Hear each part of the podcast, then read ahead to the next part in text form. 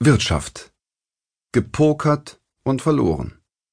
Ist das Desaster der Autobahn A1 erst der Anfang? Auch die privaten Betreiber von A4 und A5 machen hohe Verluste. Von Felix Rohrbeck und Christian Salewski.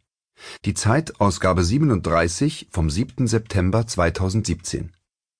Vor gut drei Monaten pries Verkehrsminister Alexander Dobrindt im Bundestag gut gelaunt die Vorteile der Privatisierung an in einer flotten Rede wollte er die Parlamentarier von der Autobahngesellschaft überzeugen, dem größten verkehrspolitischen Projekt der Bundesregierung. Über die Gesellschaft können sich Banken und Konzerne noch stärker als bisher an den Straßen beteiligen. Privates Kapital kann und muss in Zukunft helfen, die Infrastruktur zu modernisieren, sagte Dobrindt. Das grundsätzliche Misstrauen gegenüber allen Privaten könne er beim besten Willen nicht teilen am Dienstag dieser Woche sollte Dobrindt den Parlamentariern im Verkehrsausschuss dann eigentlich erklären, was so sehr schiefgelaufen ist, dass der Betreiber des größten privaten Autobahnprojekts, die A1 Mobil, den Staat nun auf 778 Millionen Euro verklagt. Der Minister hätte sich dann einigen unbequemen Fragen stellen müssen, zum Beispiel wäre ein wenig mehr Misstrauen gegenüber den Privaten nicht doch angebracht gewesen? Immerhin wusste das Ministerium bei Dobrindts Auftritt vor drei Monaten längst von den Problemen der Gesellschaft, die die A1 zwischen Hamburg und Bremen betreibt. Nur gesagt hat Dobrindt davon nichts. Es hätte wohl nicht zu seiner Lobrede auf die Privaten gepasst. Statt Dobrindt war es dann aber nur sein Staatssekretär, der den Abgeordneten Auskunft zur A1 gab. Allerdings schwieg er zur Frage, ob bei anderen Autobahnen ähnliche Desaster drohen. Genau das ist durchaus möglich, wie Recherchen der Zeit offenbaren. Demnach ist die A1 Mobil nicht der einzige private Autobahnbetreiber, der in Schwierigkeiten steckt. Auch die Via Solutions Südwest und die Via Solutions Thüringen, die die Strecken auf der A5 und auf der A4 betreiben, sind überschuldet und verzeichnen hohe Verluste. Ebenfalls nicht rentabel ist die Autobahn Plus A8 GmbH, auch wenn es ihr im Vergleich zu den anderen besser geht. Die vier Projekte gehören zur ersten Generation öffentlich-privater Partnerschaften ÖPP im Autobahnbau.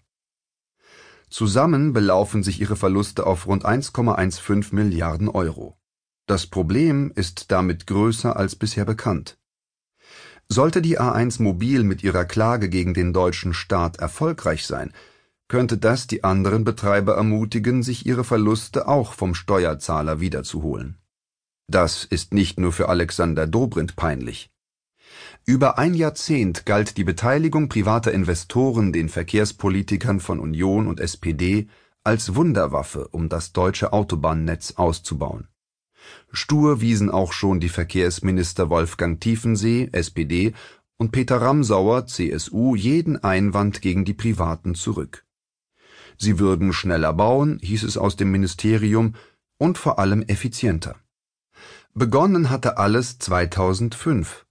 Damals vereinbarten Union und SPD im Koalitionsvertrag, die deutschen Autobahnen für private Investoren zu öffnen. Noch im selben Jahr wurden die vier Pilotprojekte als sogenannte A-Modelle ausgeschrieben. Das bedeutet, ein privates Unternehmen baut die Autobahn aus und betreibt sie über drei Jahrzehnte. Im Gegenzug bekommt es die Lkw-Maut. Allerdings war es bei der A1 so, dass die Bewerber sich unterbieten konnten. So erklärte sich die A1 Mobil bereit, von den monatlichen Mauteinnahmen einen Festbetrag von 2,3 Millionen Euro an den Bund abzugeben. Das geht aus der Klageschrift der Betreibergesellschaft hervor, die der Zeit vorliegt.